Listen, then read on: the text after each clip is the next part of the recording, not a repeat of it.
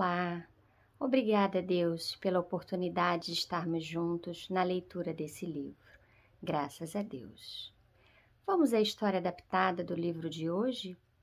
Coleção Jesus e as Crianças, volume 5.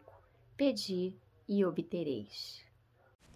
Tininho era um garoto muito inteligente que respeitava seus amiguinhos e a natureza. Ele era muito amigo do seu animalzinho, que era um cachorro pequenininho chamado Pingo, porém gigante em termos de amor.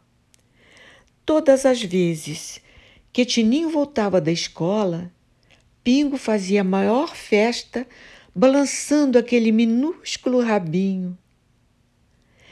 Tudo ia muito bem, até que um dia, quando Tininho volta da escola, Pingo não estava lá para recebê-lo.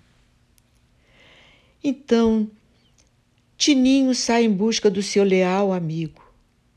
Ele se aproxima da casinha de Pingo e o encontra deitado e desanimado. O que está acontecendo, amigão? Pingo olhou para o menino e não tinha nem forças para levantar sua cabeça. Apenas seus olhos contemplavam Tininho. Vamos levá-lo ao veterinário? Disse a sua mamãe. E Tininho coloca Pingo no colo e imediatamente partem para o veterinário. Após os exames, o médico constatou que Pingo estava muito mal e poderia morrer. Ele precisava ficar internado para o tratamento. Tininho queria ficar internado junto com o Pingo, mas não foi possível. Então ele volta triste para casa. Tininho não pôde ficar ao lado de Pingo. Mas o que você acha que ele pôde fazer para ajudar seu amigo de quatro patas a sair dessa? Hein? E na hora de dormir, sua mãe falou: Tininho, faça uma prece a Deus pela melhora do Pingo. Tininho fez uma prece com muita emoção para Deus ajudar seu amiguinho. Querido Deus, me ensinaram que o Senhor atende pedido de criança. Então, eu te peço para curar o Pingo, porque ele é meu melhor amigo. Cachorro também é coisa de Deus. Amém. Do coração do menino saíram raios de luzes que chegaram ao hospital envolvendo Pingo, que tremelicou o seu rabinho com muita energia. Agora, deite-se para dormir, Tininho. E não se esqueça que se for a hora de Pingo partir para o outro lado da vida, vocês estarão ligados para sempre pelo amor que sentem um pelo outro.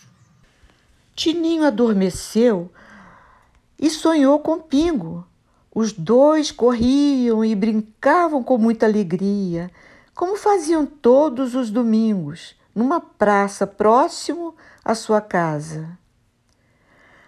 Amanheceu e, no momento em que tomava café para ir à escola, ouviu os latidos no portão da casa. Tininho sabia de quem eram aqueles latidos e gritou emocionado: O pingo voltou, mamãe! Tininho abriu o portão e o cachorro entrou em disparada.